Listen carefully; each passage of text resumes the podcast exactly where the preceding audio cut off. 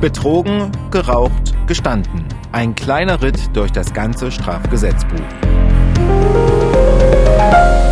Wir sind am Amtsgericht, wir sind mittendrin im Geschehen und wir sind wirklich im Alltag, den wir hier alle zwei Wochen besprechen. Das sollten Sie nicht verpassen und damit Sie das nicht verpassen, können Sie uns gerne abonnieren, die Glocke drücken, bewerten, uns folgen und auch eine E-Mail schreiben an angeklagt.mdr.de. Mein Name ist Oliver Gusso, ich bin Redakteur bei MDR Thüringen und bei mir ist wie immer unsere MDR Thüringen Gerichtsreporterin Conny Hartmann. Wir waren wieder in der Spur, sind jetzt im Studio. Hi Conny. Hallo Olli. Wir kommen frisch aus dem Gerichtssaal und wir haben wirklich mal wieder einen Fall mitgebracht, der Alltag im Gericht ist. So anders kann ich das, glaube ich, gar nicht äh, beschreiben. Ja, so ist es. Es geht heute das Strafgesetzbuch rauf und runter. Wir haben ganz unterschiedliche Delikte. Und ich fange gleich mal an, was, was so alles dabei ist. Die berühmte Leistungserschleichung, das weiß wahrscheinlich inzwischen jeder, das ist, da ist jemand schwarz mit der Straßenbahn oder mit dem Bus gefahren, in dem Fall war es die Straßenbahn. Ein äh, Verstoß gegen den berühmten Paragraphen 86, das heißt Verwenden verfassungsfeindlicher Kennzeichen. Wir haben ein bisschen Betäubungsmittelkriminalität dabei und wir haben Betrug dabei. Habe ich was vergessen? Ja, ja, falsche Verdächtigung habe ich vergessen. Falsche Verdächtigung war auch noch dabei. Also wir haben einige Punkte und alle begangen von einem Mann, der vor dem Gerichtssaal stand, darauf gewartet hat, dass es losgehen kann. Früher Morgen, 9 Uhr und wir gehen in den Gerichtssaal rein, weil es ging los mit der Richterin, die erstmal die Personalien aufgenommen hat, aber ich äh, übergebe dir das Wort. Äh, Conny, erzähl, wie ging es denn los? Es ging los wie immer. Zuerst werden die Personalien des Angeklagten aufgenommen. Dann wird geguckt, wer ist als Zeuge da. Es waren wohl drei geladen. Einer war entschuldigt, eine war nicht da und eine war da. Die wurde kurz belehrt und rausgeschickt, weil man schaut natürlich tatsächlich immer erst, ist da vielleicht jemand geständig? Brauche ich die Zeugen? Weil manchmal ist es ja so, wenn der wichtigste Zeuge nicht da ist, brauchst du nicht anzufangen. Aber in dem Fall wurde angefangen. Die Anklage ist verlesen worden. Das waren also viele verschiedene Punkte. Gab noch eine kleine Geschichte dabei. Das sind ja nie, in, in so einem Fall sind das ja nie die Anklagen der Staatsanwältin oder des Staatsanwalts, die da vor Gericht sind, sondern die kommen ja aus verschiedenen Abteilungen und wer dann Sitzungsdienst hat an dem Tag, der liest die vor und muss sich natürlich auch einlesen, wissen, worum es geht, weil er muss ja zum Schluss plädieren.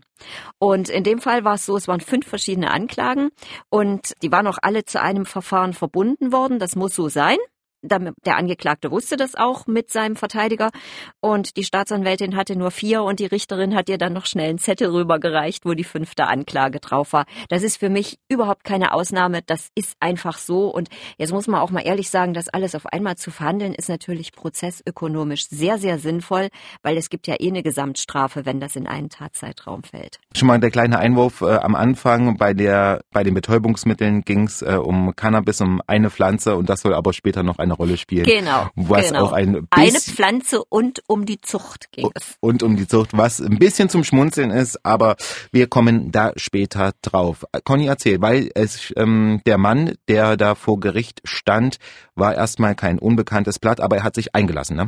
Ja, also kein unbekanntes Blatt, dann sagen wir schon mal, in seinem Strafregister stehen 23 Eintragungen. Das sind nicht alles Verurteilungen. Zum Teil gab es dann auch Gesamtstrafen, das sind dann Beschlüsse. Aber er ist äh, gerichtserfahren gewesen. Er hat auch schon kurze Zeit mal im Gefängnis gesessen, hat danach immer wieder Bewährungsstrafen bekommen und hat das dann immer durchgestanden, dass es nicht widerrufen wurde. Er hat so schnell und so mit Verlaub Erfurt gesprochen, dass er wirklich schwer zu verstehen war. Ich habe ihn größtenteils verstanden, ich bin Erfurterin. Und die Richterin hat ihn nur sehr schwer verstanden, hat ihn auch gebeten mit äh, sehr eindringlichen Worten, das fand ich auch ganz außergewöhnlich, dass sie gesagt hat, sie haben das Recht, sich zu äußern, aber wenn sie das auf eine Art und Weise machen, dass wir sie nicht verstehen, dann verwirken sie eigentlich ihr Recht. Und der Mann war sicherlich auch aufgeregt, aber er hat auch irrsinnig schnell gesprochen und ja, wie soll ich jetzt sagen, es war nicht nur Dialekt, es war auch ein bisschen nuschelig. Und am schwersten damit hat's nämlich die Protokollantin, die muss nämlich alles aufschreiben. Aber die hat ihn offenbar einigermaßen verstanden. Alle anderen haben öfter nachgefragt, das war auch gut für uns. Olli, darf ich noch sagen, dass mich sein Hoodie sehr beeindruckt hat? Also sein Pullover. Sein Pullover, den er anhatte. Knallrot, feuerrot und drauf stand Riesenlettern fand ich. Fuck off. Würde sowas- ich nicht ins Gericht anziehen. Äh, ich hätte äh, auch eine andere Kleiderwahl ähm, äh, empfohlen, um es mal vorsichtig zu sagen. Aber interessant, worauf du so guckst, weil ich hatte auch schon äh, Menschen, die da im Fußballtrikot aufgeschlagen sind, wo ich Ja. dachte, ach du lieber Gott, was. Ähm, Ja, das ist okay, aber das ist ja eigentlich eine Botschaft, aber die hat er, glaube ich, gar nicht so gemeint. ich glaube auch, das war einfach der erste Pullover im Schrank.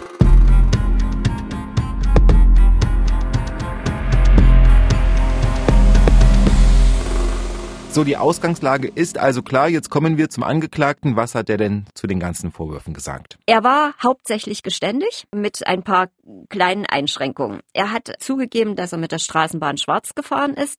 Er hat zugegeben, dass er sich von einem Mitpatienten aus einem Krankenhaus, beide waren dort zur Entgiftung, den Rentenscheck hat geben lassen und den nicht wie versprochen sozusagen auf das Konto des Mannes eingezahlt oder ihm das Geld gegeben hat, sondern er hat insgesamt ungefähr 900 Euro für sich behalten. Das war der schwerste Vorwurf, das muss man gleich mal sagen. Und er hat eingeräumt, dass er eine Cannabispflanze zu Hause hatte. Die 1,2 Gramm, die man noch gefunden hatte, die allerdings würden seiner Freundin gehören, hat er gesagt, also seiner damaligen Freundin. Und das hat dann zu Diskussionen geführt. Erstens nämlich, die Richterin hat gefragt, ob er die gezüchtet hat und dann hat er gleich gesagt, nein, er sei kein Züchter. Und dann hat die Richterin gesagt, ja, aber Sie haben da den Samen in die Erde geschmissen, Sie haben die Pflanze auch gegossen und wenn ich das hier lese, was Sie bei der Polizei gesagt haben, da haben Sie auch gesagt, Sie haben auf eine reiche Ernte gehofft. Genauso, er hat gesagt, er hat nur die Samen in die Erde geworfen und dann mal so gucken, was passiert, Ja, so in die Richtung. Ne? Ja, Hm. und er hat aber eingeräumt, dass das seine Pflanze ist und der Anwalt hat dann aufgeklärt, dass äh, sein Mandant sich dagegen verwahrt, ein Züchter zu sein, weil Züchter für ihn halt so ein Plantagenbesitzer ist. Das war er ja nun wirklich nicht. Bei Anbau von Marihuana denkt man ja auch wirklich immer gleich an so Plantagen, Genau. an irgendwelche großen, Ja. vielen Pflanzen und das war Eindeutig Eigenbedarf, ganz eindeutig bei der Menge. Und er hat dann auch im späteren Verlauf, können wir ja vorwegnehmen, gesagt, ja, er hat mal lange Jahre Marihuana konsumiert, aber er ist jetzt weg davon. Und das hat mich total erstaunt. Er war neun Tage zur Entgiftung und das hat offensichtlich gereicht. Ehrlich gesagt wusste ich gar nicht, dass es sowas gibt, dass man nur neun Tage auf Entzug beziehungsweise die Entgiftung durchläuft in neun Tagen in einem Krankenhaus. Ähm, das war mir unbekannt, Ja. dass es so kurze Zeiträume Ja, gibt. es, äh, also wenn ich jetzt sage, es ist nur Marihuana, dann werden wir wahrscheinlich wieder Mails kriegen, weil auch Marihuana natürlich in der Konzentration, in der es heute erhältlich ist, tatsächlich nicht immer nur Spaß ist, aber das Suchtpotenzial ist wohl da nicht so groß wie beispielsweise bei Crystal Meth oder Heroin. Die Richterin hatte da aber auch nachgefragt, ob nicht noch andere Drogen im Spiel da gewesen wären bei der Entgiftung, aber nein, es ging nur Mhm. um diese Maria, um diese Marihuana-Entgiftung in diesem äh, gut zwei Wochen, neun Mhm. Tagen. Also das war ja, äh, Ja. der Grund für die Vielleicht Entgiftung. ganz schnell noch, es ging nämlich auch noch drum, die, dieses eine Gramm, das gehörte nicht ihm, da gab es dann noch Diskussionen drum, weil bei der Polizei hat er sehr wohl gesagt, es gehört mir. Und man hätte in diesem Fall den Polizeibeamten noch hören müssen. Also das hätte bedeutet, noch eine Verhandlung, noch ein Verhandlungstag und da hat der Angeklagte dann sehr spät, aber trotzdem gesagt, ja, ja, okay, war auch meins.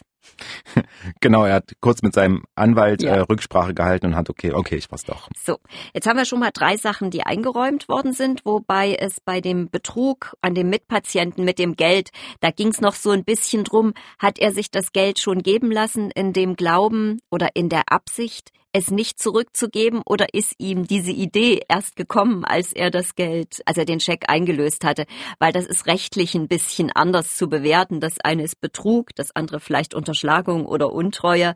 Aber er hatte eingeräumt, er hat sich das Geld geben lassen, er hatte keinen Job, er hatte Geldprobleme.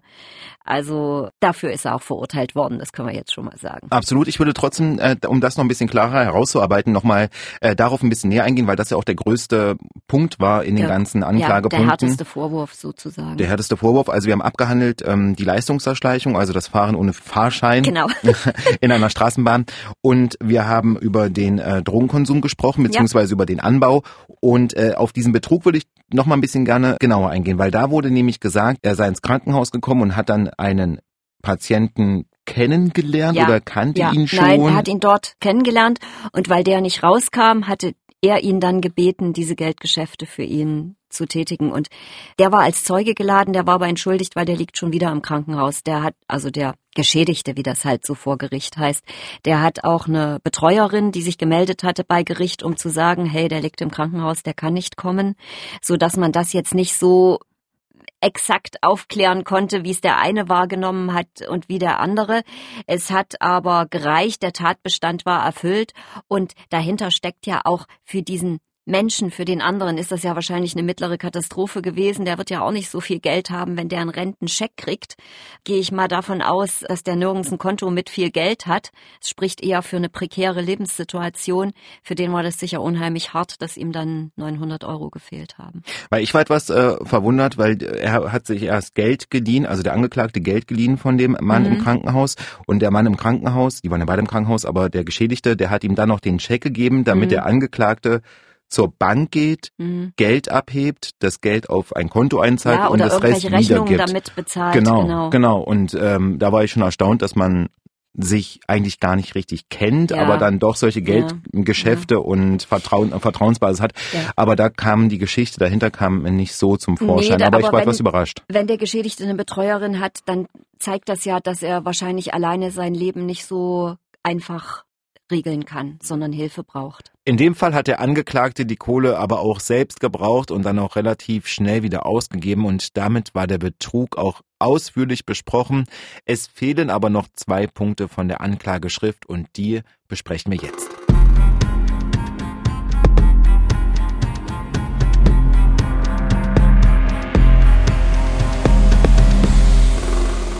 Verwenden verfassungsfeindlicher Kennzeichen. Da hatte er auf irgendeinem Spieleforum einen SS-Totenkopf gepostet. Und das andere gehört gleich noch mit dazu.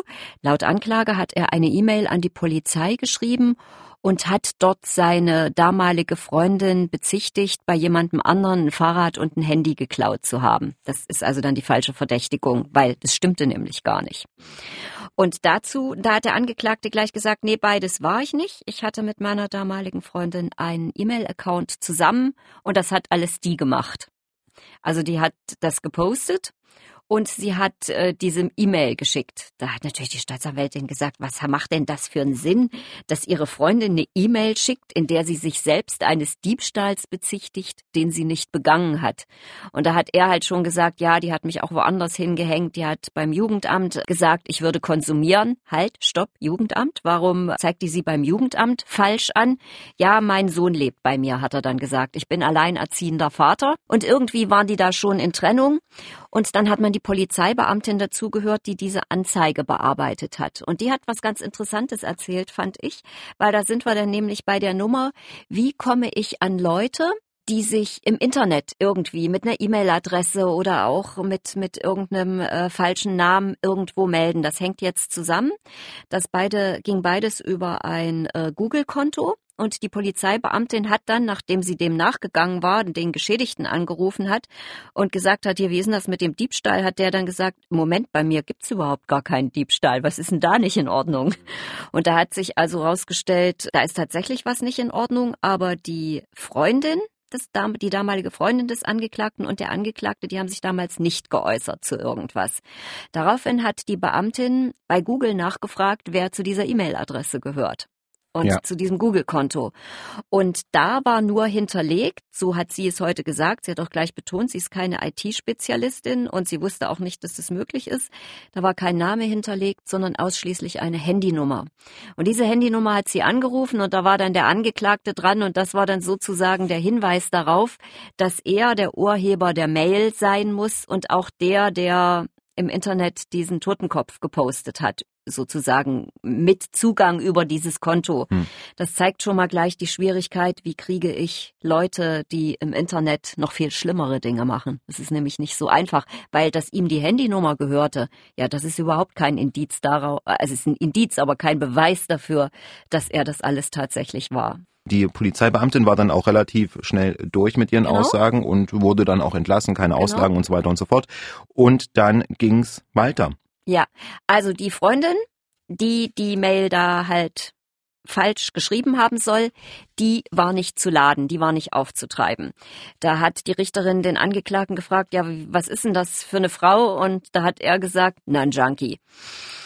Und damit gab es kurz prozessrechtlich, hat man sich unterhalten und dann hat die Staatsanwältin einen Antrag darauf gestellt, diese beiden Verfahren, also Verwenden verfassungsfeindlicher Kennzeichen und falsche Verdächtigung, diese beiden Punkte einzustellen.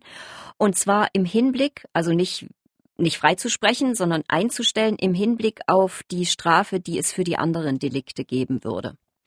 So dass man da den Aufwand, jetzt noch x Zeugen zu hören, um zu gucken, wie weit kommen wir da, sich sozusagen erspart hat, aber es hat trotzdem keinen Freispruch gegeben. Also das wurde eingestellt, dieser Anklagepunkt, aber äh, du hast schon gesagt, es wird damit kein Freispruch mhm. geben, sondern es wurde jetzt erstmal darüber nachgedacht, beziehungsweise ja, wie man zu einer Strafe kommt eigentlich. Ja, ne? vorher sind noch die persönlichen Verhältnisse des Angeklagten erörtert worden und da hat er dann eben gesagt, sein 14-jähriger Sohn lebt bei ihm, er ist alleinerziehender Vater und natürlich war die Frage, wieso lebt er bei Ihnen? Ja, weil die Mutter sich nicht kümmert. Dann sind die ganzen Vorstrafen vorgelesen worden. Das hat eine Weile gedauert.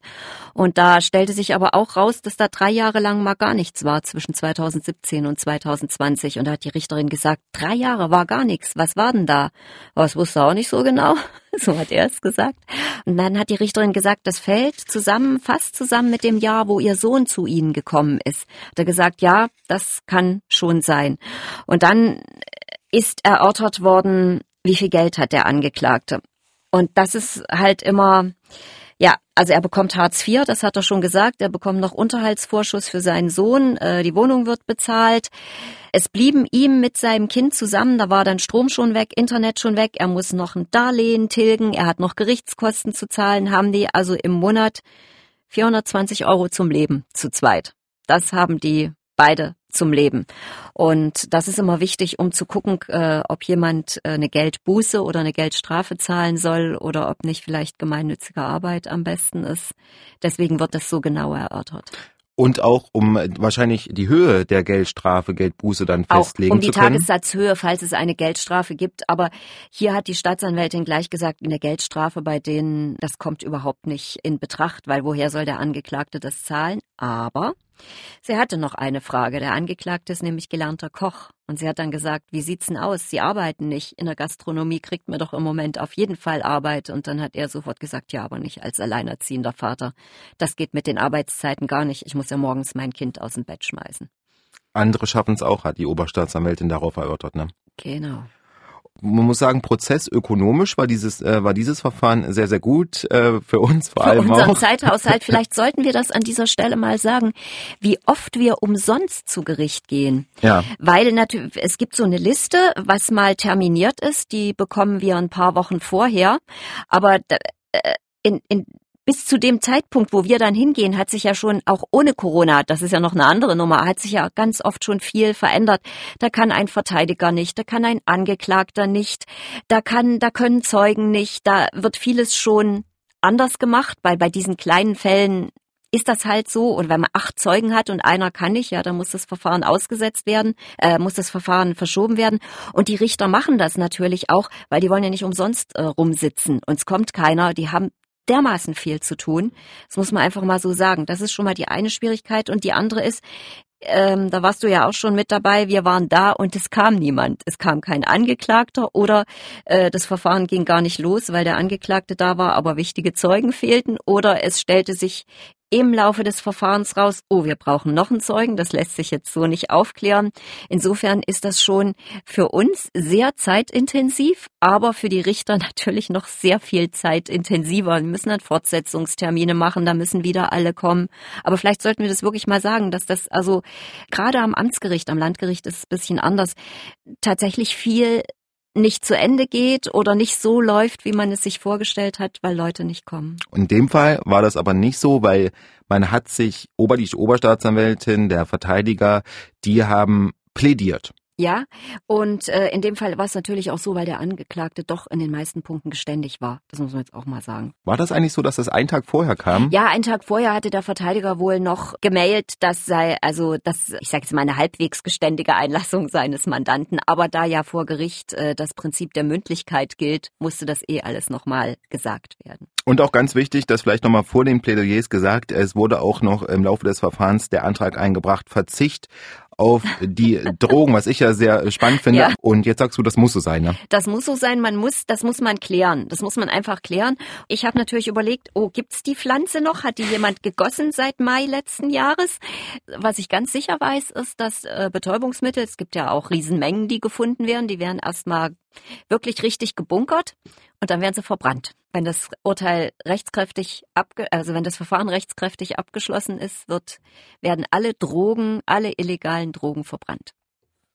Lassen wir so stehen und kommen äh, zu den Plädoyers der Oberstaatsanwältin, die hat nämlich losgelegt, ne? Ja, er hat auch so, wie wir es halt schon gesagt haben, diesen Betrugsvorwurf als härtesten äh, sozusagen genommen und hat dann Einzelstrafen pro Tat beantragt, nämlich für den unterschlagenen Rentenscheck vier Monate dann für das vorher geliehene Geld, was er auch nicht zurückgegeben hat, der Angeklagte zwei Monate. Für die Cannabispflanze und das Gramm Marihuana auch nochmal zwei Monate und für jede einzelne Schwarzfahrt, also mit der Straßenbahn, ein Monat. Macht insgesamt zehn Monate, aber es ist ja so, dass das nicht zusammengerechnet wird, sondern die höchste Einzelstrafe wird maßvoll erhöht. Auch das habe ich hier schon mal gesagt. Wer viel macht, kriegt viel geschenkt sagen Richter manchmal. Und sie hat dann eine äh, Bewährungsstrafe von sieben Monaten beantragt und hat gesagt, bei den finanziellen Verhältnissen des Angeklagten als Bewährungsauflage kann keine Geldbuße in Betracht kommen, sondern 60 Stunden Arbeitsleistung, gemeinnützige Arbeit. Der Verteidiger war gar nicht so weit weg, hat er selber so gesagt, hat sechs Monate beantragt und dann hat die Richterin gesagt, so, sie braucht jetzt mal kurz und wir müssen bitte alle still sein weil sie sich konzentrieren muss.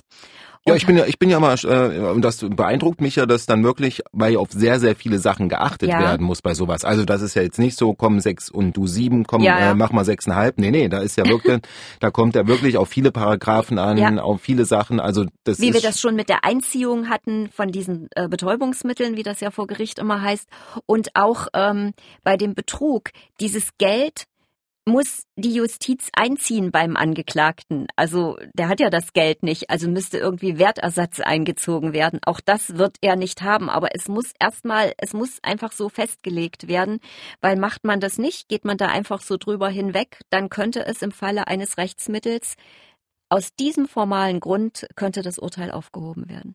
Wertmittel könnte eine Playstation oder ein Fernseher sein, würde ja. ich jetzt mal vermuten. Ja. Aber deswegen auch die Pause, zehn Minuten, Viertelstunde hat sie dann, ähm, hat die Richterin sich Zeit genommen, um die Paragraphen dann quasi äh, so durchzugehen und das Urteil zu fällen, Conny. Genau. Und da ist sie bei der Staatsanwältin gewesen. Es hat also sieben Monate gegeben sieben Monate auf Bewährung.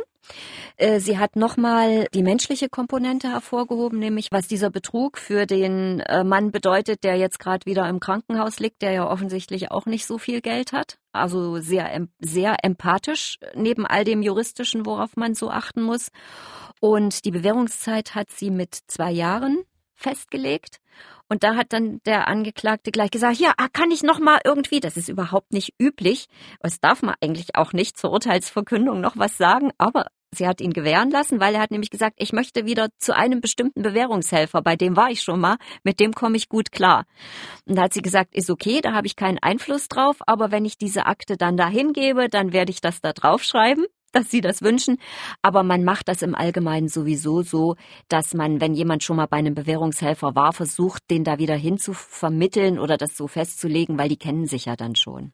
Das habe ich ja auch schon äh, zu dir gesagt nach dem Verfahren, nach dem Prozess, weil das war, hat mich so ein bisschen auch ähm, ja, angefasst, weil der Mann dann wirklich gesagt hat, ich möchte wirklich zu dem bestimmten, das war ein cooler Typ und hm. ich er glaube, oder so habe ich es äh, interpretiert, dass der ihm auch helfen kann, die Zeit dann durchzustehen, weil die Bewährungsstrafen, die ja vorher waren, die hat er alle durchgestanden. Genau. Und klar ist auch, wenn er diese, ach so, die 60 Stunden Arbeitsleistung, gemeinnützige Arbeit stehen auch im Urteil und die muss er innerhalb von drei Monaten erbringen. Und da hat sie, hat die Richterin gleich gesagt, sie wissen, sie wissen, wenn sie die Arbeitsleistung nicht erbringen, dann wird die Bewährung sofort widerrufen. Also das ist ein ganz strenges Kriterium, wo die Justiz da auch nicht mehr mit sich spaßen lässt. Man hatte schon den Eindruck, dass der Mann trotz des langen Vorstraferegisters äh, die Strafe einsieht. Wie soll ich ja. das sagen? Wie immer wieder eine Geschichte dahinter mit ja. vielen, vielen Einflüssen ja. und ja, mit auch prozessökonomischen Ausgang, um es mal ganz ähm, so zu sagen. Ja, und jetzt hat, äh, kann man, kann man, wie gesagt, nur hoffen, dass das jetzt so bleibt, dass der Angeklagte tatsächlich, der Verurteilte, nicht wieder rückfällig wird, weil das würde auch den Bewährungswiderruf nach sich ziehen. Und dann denken wir natürlich sofort, und was wird dann mit dem Kind, wenn die Mutter sich nicht kümmert? Das ist dann wirklich der Blick in die Zukunft und diese Folge, was wir heute besprochen haben, das war der Alltag im Gericht, den wir hier immer besprechen. Alle zwei Wochen eine neue Folge, die Sie nicht verpassen sollten. Sie können den Podcast abonnieren, Sie können uns folgen, Sie sollten uns auch eine E-Mail schreiben, wenn Ihnen was auf den Nägeln brennt, an angeklagt.mdr.de. Und damit sind wir für heute durch und ich kann mich jetzt von unserer Gerichtsreporterin Conny Haßmann verabschieden. Conny, bis zum nächsten Mal. Bis zum nächsten Mal, Olli. Bye.